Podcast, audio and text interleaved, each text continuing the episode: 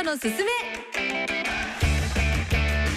この番組は人と組織の成長をサポートするマネジテックカンパニー識学の提供でお送りします。皆さんこんにちは。識学の安藤光大です。こんにちは上田真理恵です。この番組では経営トップから中間管理職まで全てのビジネスパーソンが抱える課題マネジメントとリーダーシップについてコント形式で楽しみながら式学のメソッドで解決していきます。今日は式学の基本の一つともいえる組織あっての個人という考え方について改めてお話しします。どうぞお付き合いください。マネジメントに生まれる誤解や錯覚をなくすそれが式学の使命。マネジメントのやり方は10人十色。信じられるのは自分の経験だけ。そんな思い込みはなくそう。マネジメントには正解がありますそしてその答えは意外にもシンプル。人と組織を育てる式学。改めましてこんにちは。式学の安藤光大です。こんにちは上田真理恵です。成長するチームそして勝てるチーム作りのために式学のノウハウをお届けしていくマネジメントのすすめ。え今回はこの時代は終わり組織はあなたが利益を獲得するために存在するというテーマでお届けしますもうこの番組でも繰り返し安藤社長は組織あっての個人だというふうにおっしゃってますもんね。そうですね、うん。まあ本当に繰り返しになるんですけどまあ会社員会社員だけじゃないですね。経営者でもどんな優秀な人であってもですね外部からはどこどこ社の誰々さんというように所属する組織とセットで認識されていることがまあほとんどです、うん。なのでこれはすなわち個の力個の存在だけで生き抜いていけてる会社員はっていうのはいないということを表していると考えていますそれでは安藤社長の解説に先立ちましてケーススタディコント聞いてみましょう。演じるのはジグザグジギーのお二人です。どうぞ。ここはベンチャー企業の屋上。空を見つめる宮沢社長に。ああいたいた。こんなところに。鳥はいいよな。自由に飛べて。ああサブスクで鳥になりたい。どんな定額サービスですか？どうしたんですか？黄昏れちゃって。いやー最近みんなを見てるとさ不安になってたまらないんだよ。それはどういう理由で？みんなに次々独立されて気づけば誰もいなくなってさオフィスの中には俺一人。ああ想像したら怖いよ。だから寂しくならないように話し相手のロボットを買って。余計な出費をしないでください。それは心配しすぎですって。でも今は個の時代だろ？心の中では独立を企んでるんじゃ。いっそこんなに悩むんだったら俺が独立すればいいのか？それは本当に本末転倒。この際はっきり言いますけどこの時代なんて終わりなんです。え？そうなの？もう終わりなの？じゃあ次の新元号は？そういう時代の区切りじゃないです。どこまで行っても会社員というのは組織あっての個人なんです。え？粗品あってのせいや？聞き間違いにも程がありますどんなに優れた人材だって外の人から見られる時は会社の看板が先に立ちます。個人でやってるつもりになるのはそれは大きな勘違いです。だけどうちの看板なんてそんなに誇れるものでもないし。そうだ。看板に電飾をつけて。また余計な出費重ねる。会社員は組織の評価によって対価を得られる存在なんです。評価基準を知りたい時は聞いたらしっかり教えてくれます。でも独立して個人になったら相手は大きな市場そのものになります。評価基準は見えにくくなりその難易度は爆上がりです。会社の看板会社の力というのは思うよりも大きいんです。だけどたとえ残ったとしても俺たちとはもう思考が違ってほらよく言うじゃん。会社に使われるんじゃなくて会社をうまく使おうって。ああそれも聞こえてきますね。こっちは使ってるつもりだったのに逆に利用されてたっていうわけ？許せないこの泥棒猫。いつの時代の起こり方ですか。会社員として生きていくなら使われなければ意味がないです。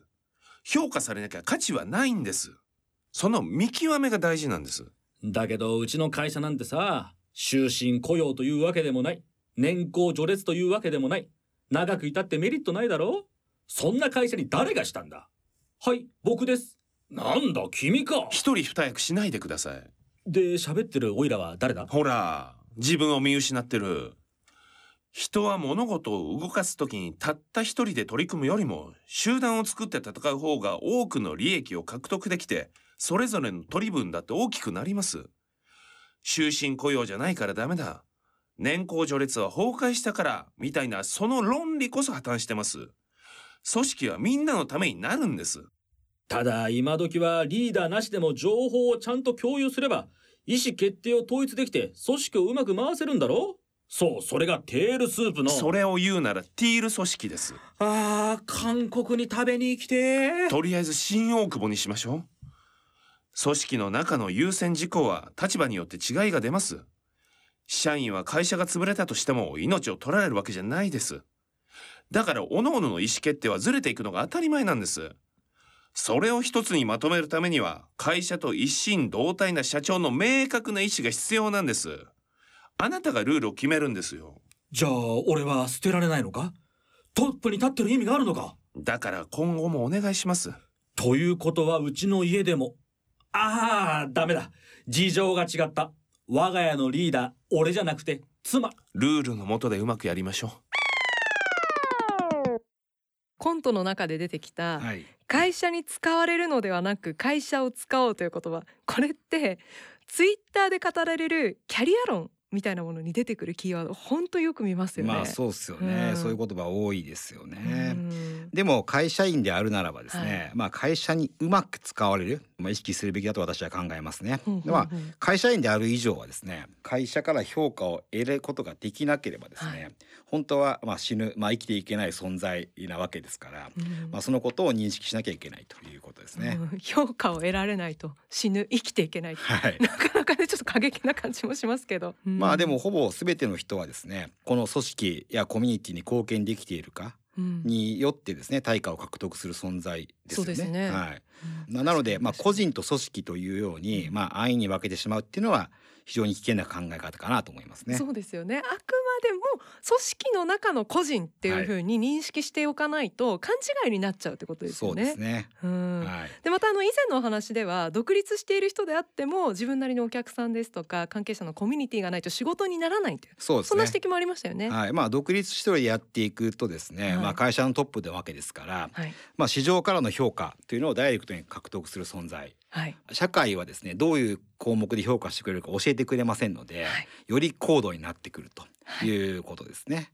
まあ会社員であれ、まあうん。個人商店、トップであれですね、はい。その社会もしくは会社のコミュニティの一員としてうん。成果を上げていかないと、はい。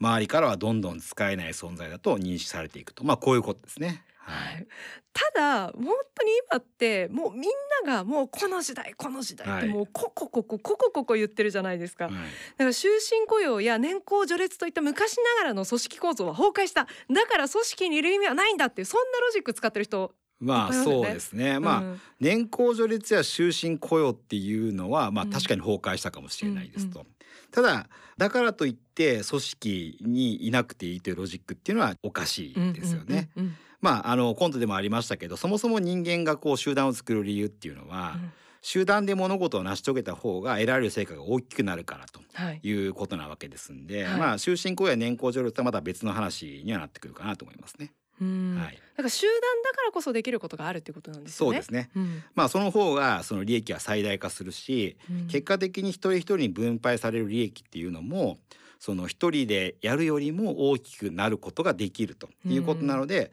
まあ集団で動くということをまあ選択しているということですね。うんはい。だから人間は集団を作ることでマンモスも倒してでそれをみんなで分け合うことができたこんな例え話もありますもんね。そうですね。うんなのでまああの集団終身雇用とか関係なくですね、はい集団にならないと大きな成果が得れないっていうことは。まあ原始人でも気づいていたことということになりますね。うんはい。あのこの時代というその言葉や考え方が盛り上がるのと一緒にあの一時期注目されたのがこのコントの中でも出てきたティール組はい織というものですね。でこれはリーダーがいなくても同じ情報を同じように聞けば全てのメンバーが同じ質の最適な意思決定ができるはい。という、まあ、前提に立っている組織ですよね。はい。でこれ違和感があるかなとどうでしょう？そうですね。まあ、はい。あのこれは本当にティール組織が思いっきり流行った時からですね、はい。私はかなり否定的で。まあ会社組織のみならずですね、はい。組織というのはそのまあ意思決定の連続なわけですね。で、まあティール組織っていうのはその意思決定の質が全員同じようにできるとはい。いう前提に基づいているわけなんですけど、うんうんうん世の中の環境が変化していく、うんその中で個々人の経験や知識っていうのは多少なりとも違いがあるところで言うと意思決定の前提を初めは揃えていたとしても、うん徐々に全員の意思決定の優先順位のバランスが崩れ始めるはずなんですようん。ずれてきますね。はい、そうするとですねその意思決定が相続けることはないので、うんあのどっかでこう食い違いが起きてくると。うん。でその時にティール組織っていうのは上下が存在しませんので、うん。ずれた時に決定をする人間がいない。でそうすると、うん。一人一人が意思決定して早くなるっていうのはこれうん。錯覚で、うん。結果的には超話し合いの多い組織になってかなりのスピードダウンが起きてくるタイミングが割と早くやってくるはずなんで、うまくいかないです。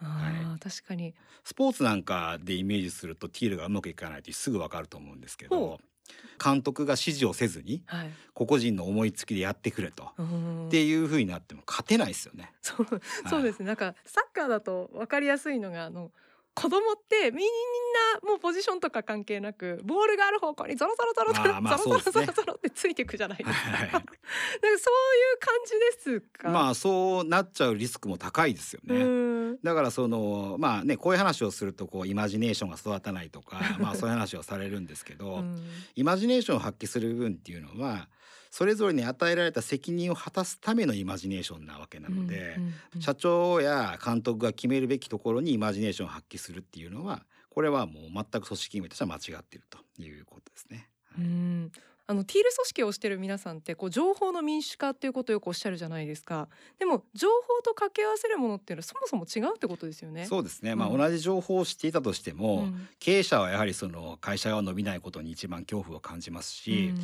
その社員の皆さんっていうのは自分の評価とか自分の給与が下がっちゃうとかっていうことに恐怖を感じるわけなので、同じ情報を聞いても同じ意思決定はできないうんですね。もともとその置かれてる立場の前提が違いますんで。うん。はい個人の意思ですとかやる気っていうものは、まあ、個人のものとして大切にすればいいことですけど、はい、人間はやっぱりねコミュニティと向き合って、ね、評価をされることで、ね、対価を得られる。そんな存在ですもんね。そうですね、ん。なのでこういうねこの時代とか個人を尊重するとか自由に働くとか組織に頼らないみたいな心地いい言葉が世の中に溢れてますけど そもそもね一人では生きていけないのが、まあ、社会的な生き物が人間なわけなので、はいまあ、あの組織っていうのは個人を縛り付けるために存在するわけじゃなくてですね、うん。まあ、あくまでも世の中から利益を獲得するために存在するわけでありますので、それをみんなでしっかりこう世の中から利益を獲得すればですね個々人にとってもあの幸せになるということになりますのであくまでもこの順番を間違えない流行りの言葉に惑わされないようにですねうん。気をつけてほしいものですね。はい、はい。マネジメントのすすめいかがでしたか、えーさあマネジメントのすすめ来週の放送最終回です。最後までお付き合いください、えーそして前編を通してお聞きいただきますと組織マネジメントしっかり学ぶことができます。番組サイトのアーカイブでぜひ復習してみてください。その上で皆様最後までお付き合いください。それではまた来週この時間にお会いしましょう。マネジメントのすすめお相手は？式学の安藤光大と。上田真理恵でした。この番組は人と組織の成長をサポートするマネジテックカンパニー識学の提供でお送りしました。